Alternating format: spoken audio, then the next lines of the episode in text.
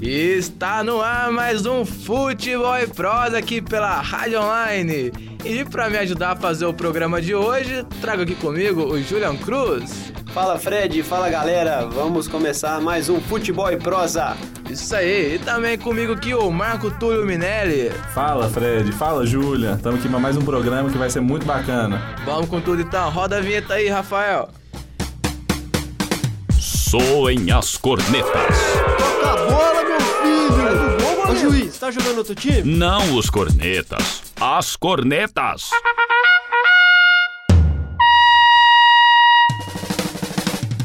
Futebol com informação e opinião. É hora de futebol e prosa. E no programa de hoje a gente vai falar dos campeonatos brasileiros, Série A, B e C e dos mineiros que estão participando dessas competições. Para começar, eu queria falar do Tupi. O Tupi que nesse final de semana empatou com Londrina, o jogo foi 0 a 0 foi, foi em Juiz de Fora, e agora a partida de volta é lá em Londrina, no dia 31 do 10 às 19h30. Tupi que já está classificado para a Série B do próximo ano. E o pessoal em Juiz, Juiz de Fora Juiz de Fora. fez uma festa lá incrível com o acesso do clube aí. Tomara que continue para o próximo ano e que a cidade apoie o clube, O né? maior galo de Minas, né? Exatamente. É isso aí. O interessante é o número de camisas que o Tupi eh, começou a vender depois dessa classificação. Sei que aumentou bastante o número de camisas e deve aumentar ainda mais. Quem sabe ano que vem na Série B o time consiga aumentar a receita e, e brigar, né, igual a América por uma Série A. É, a verdade é que lá em Juiz de Fora, região, a galera torce muito pros times do Rio de Janeiro. Mas o Tupi acaba sendo um segundo time do, desses torcedores. E por ser esse segundo time, ele acaba criando a simpatia da- do pessoal. E por estar jogando bem, o pessoal acaba é, comprando essa ideia de torcer pro time, comprando essas camisas. E isso é muito bom e pode levar eles a, a conseguir crescer um futebol e ainda, ir ainda melhor no ano que vem. O que eu acho certo, né, os habitantes têm que torcer pro time da cidade, então é importante essa, esse apoio de casa. Dando sequência no nosso programa, vamos falar da Série B. O América venceu o Oeste por 2 a 1 no Independência e agora tá, se manteve mais uma rodada no G4 e agora está mais perto da Série A. O segundo maior time de Minas, né? Tá tentando voltar à à Depois Série do A. Tupi? Exatamente. Depois da Caldense, né? Ah, sim. Então, é a chance que o América tem de retornar à Série A e permanecer.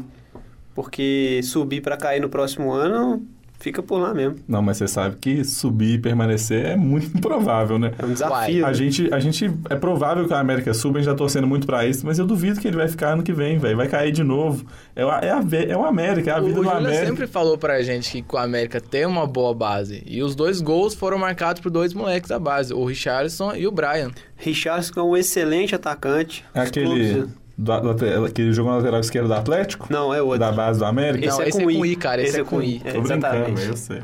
Muito bom, muito bom de bola. É uma base muito boa, inclusive foi campeã da Taça BH, Foi em cima do Atlético. exatamente, e tem uma geração aí que pode brilhar. É só saber trabalhar bem esses jogadores aí. Só pra citar dois exemplos, né? Tem o Vitor Hugo no Palmeiras e o Thiago Santos também no Palmeiras, que são os dois exemplos que eu sei falar. Ah, mas saíram do tem América. pouco tempo também Danilo, velho. Seleção brasileira aí, ó. Tá na base do então. América. É uma boa base o América. Tem que segurar jogador. O Richard é muito difícil continuar no América. Pelo futebol que tá jogando, muito difícil continuar. Tem 18 anos, o moleque. Só pra dar uma sequência aqui, falar da classificação da Série B, o Botafogo tá em primeiro, Glorioso. o Vitória tá em segundo. O Botafogo tem 62 pontos, o Vitória tem 57 e o América é terceiro colocado, tem 54. Logo atrás tem o Bahia também com 54 e o quinto colocado é o Sampaio Correia, tem 50 pontos. Então o América já abriu 4 pontos aí. É bem possível a classificação, não é não? É, eu acho que o América tem boas chances. É um, não é um time que vem jogando sempre bem. O América é um time irregular, consegue uns bons resultados fora de casa, depois perde pontos bobos jogando em casa. Mas, mas pela essa sequência, pelo esse equilíbrio da Série B, eu ainda acho que o América vai conseguir subir. Mesmo que não se mantenha no ano que vem, como a gente disse. O América que bateu na trave ano passado, por conta de irregularidades aí, perdeu alguns pontos, ficou desmotivado no campeonato e, e na reta final quase conseguiu o acesso, mas esse ano acho que vai. Também acho que vai. Só pra complementar, o América agora faz o clássico mineiro da Série B, né? Boa Esporte América. O jogo vai ser 27 de outubro, às 19 horas, lá em Varginha. Ganhar do Boa que praticamente já está rebaixado, né? Sim, sim. O outro time mineiro na Série B é o Boa Esporte. O Boa Esporte está numa fase horrível. Perdeu pro Ceará, foi 2 a 1 o jogo. e tá muito difícil também se manter na Série B. Tá a 14 pontos do 15º colocado. É uma pena. Perdão, 16º colocado. É uma pena. O Boa, ele praticamente rebaixado, né? A gente já pode falar que tá rebaixado. Não, Ele não vai conseguir sair. Nos últimos anos, ele conseguiu até umas boas campanhas na Série B, chegando a brigar lá em cima, brigando por uma vaga na Série A, e esse ano ele caiu muito de produção, brigou lá embaixo o campeonato inteiro e infelizmente tá indo pra Série C no ano que vem. E agora vamos falar da elite do futebol brasileiro. Vamos falar do Campeonato Brasileiro Série A com os nossos dois times mineiros, Cruzeiro e Atlético.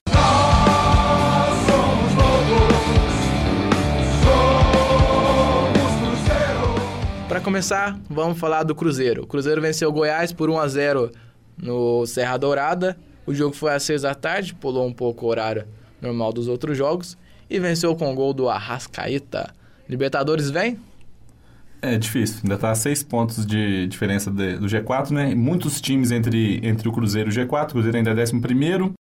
Mas o Cruzeiro numa sequência muito boa. Nos últimos oito jogos foram quatro vitórias e quatro empates. Isso é campanha de campeão.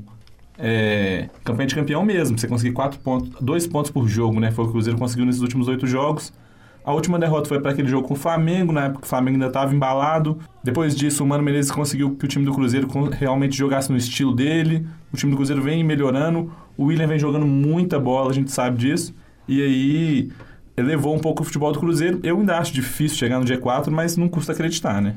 É, o Cruzeiro, destacando o que o Marco Túlio falou aqui sobre os jogos de invencibilidade, já são oito jogos com o Mano. Então, é, é um, é um ponto positivo que melhorou o time, sim.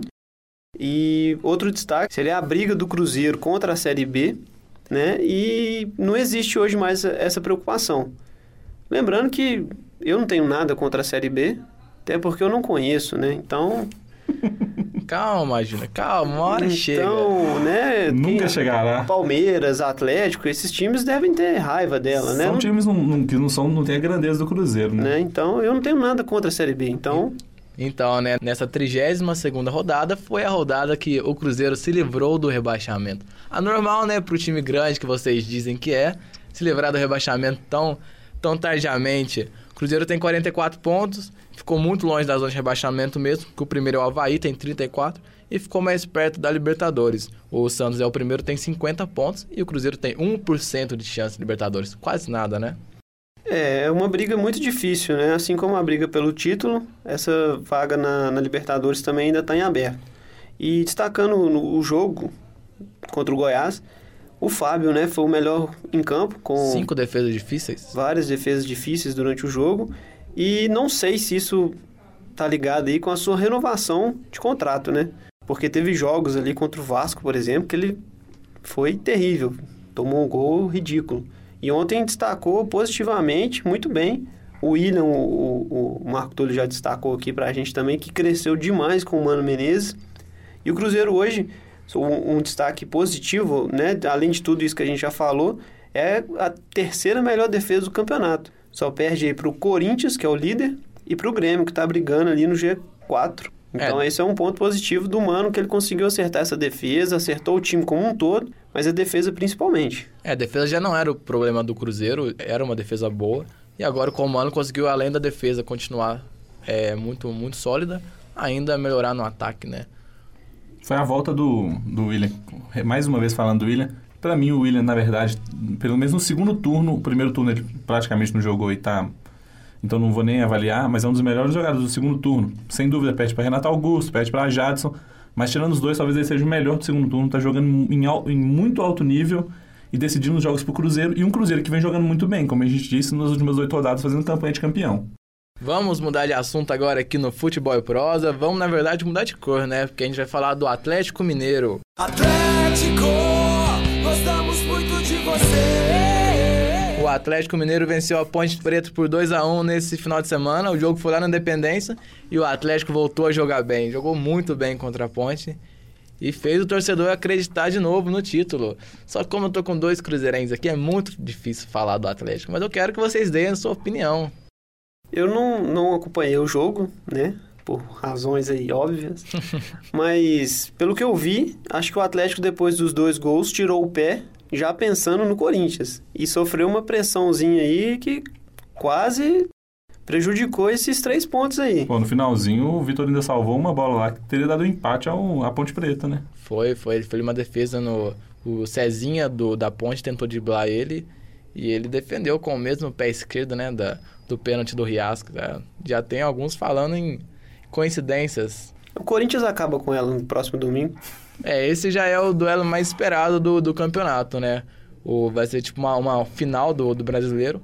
Mesmo o Atlético estando a oito pontos do Corinthians, deve ser uma final para decidir se o Corinthians realmente vai ser campeão ou se o Atlético ainda sonha com o título. É, se o Atlético não ganhar, nem tô sendo clubista nem um pouco agora, se o Atlético não ganhar, acabou o campeonato. O Atlético não vai tirar, ainda mais pelos confrontos tão equilibrados igual vão ser, e o do Corinthians ainda sendo um pouquinho mais fácil que o do Atlético, é, em cinco jogos o Atlético não vai tirar oito pontos do Corinthians. O Corinthians é um time muito acertado, que joga, que perde muito poucos pontos bobos, e, o e provavelmente ele nem vai perder oito pontos nesses últimos cinco rodadas para o Atlético ganhar todos e ser campeão. Então o Atlético tem, para sonhar com o título, tem que ganhar esse jogo e ainda conseguir uma sequência muito boa de vitórias, torcer pro, pro, pro Corinthians tropeçar, eu acho muito improvável. É a mesma dificuldade do Cruzeiro chegar ao G4, na verdade, para mim, pelo É quase, é quase isso mesmo, porque o Corinthians tem 96% de chance de título, enquanto o Atlético tem 4%. E o destaque não só do não só foi o Vitor, mas como o time inteiro do Atlético que jogou bem. Foi um Atlético diferente de contra, do que contra o Sport. Foi um time que se empenhou mais, foi um time que deu mais em campo.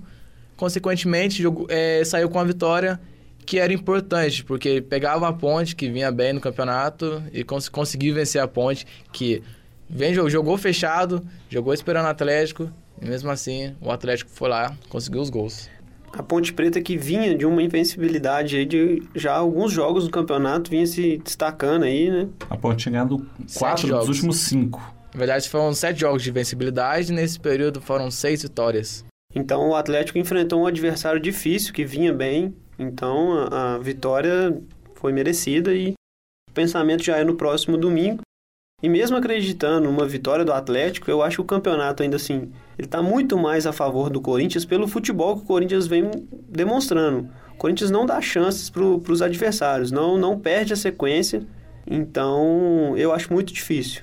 O Corinthians que fez um segundo tempo bem razoável jogando contra o Flamengo, estava com um jogador a mais e não conseguiu fazer nenhum gol, sofreu até algumas pressões em algum momento, mas os jogadores tiraram um pé, eles estavam querendo se poupar. Ainda mais que injustamente o Elias tinha tomado um cartão amarelo no primeiro tempo e vai ficar fora do jogo contra o Atlético, num pênalti que, que ele sofreu e acabou reclamando com o árbitro e tomou esse cartão. E aí os jogadores do Corinthians no segundo tempo ficaram mais se preocupando em não tomar esse cartão, já que tinha muita gente pe- pendurada e como o resultado já estava praticamente garantido com esse jogador a mais, acabaram cozinhando o jogo ali e levaram a vitória para casa. Mas tinha sido um primeiro tempo muito bom, cheio de oportunidades e tinha acabado só 1 a 0 pro, pro Corinthians. E se o Corinthians perdeu o Elias, o Atlético também perdeu o Gemerson para o próximo domingo, né? Para o confronto direto. Muito bom, então aguardemos cenas do próximo capítulo, porque o brasileiro ainda não terminou e pode nos reservar muitas surpresas. Futebol e Prosa vai ficando por aqui e eu queria agradecer a participação dos nossa equipe de especialistas Marco Túlio, Um abraço ao meu amigo casado, Julian Cruz, ao meu amigo palmeirense, Frederico Cortes. Valeu, Rafael, pela ajuda aqui também. Até o próximo programa, galera. Valeu! e o nosso papai Julian, que já tem quatro filhos. Parabéns, Julian. Valeu. Obrigado. Obrigado, eu agradeço a participação nesse programa. Vocês são pessoas maravilhosas, gentis, educadas, finas, elegantes e sinceras. Um abraço. Futebol e Prosa cada dia é melhor e não deixe de nos acompanhar nas nossas redes sociais. Nosso site é futeboleprosa.wordpress.com. Nosso Facebook é facebook.com.br futebol e prosa. E segue lá a gente no Twitter, arroba underline futebol e prosa. Valeu, galera. Até a próxima. Falou! Falou!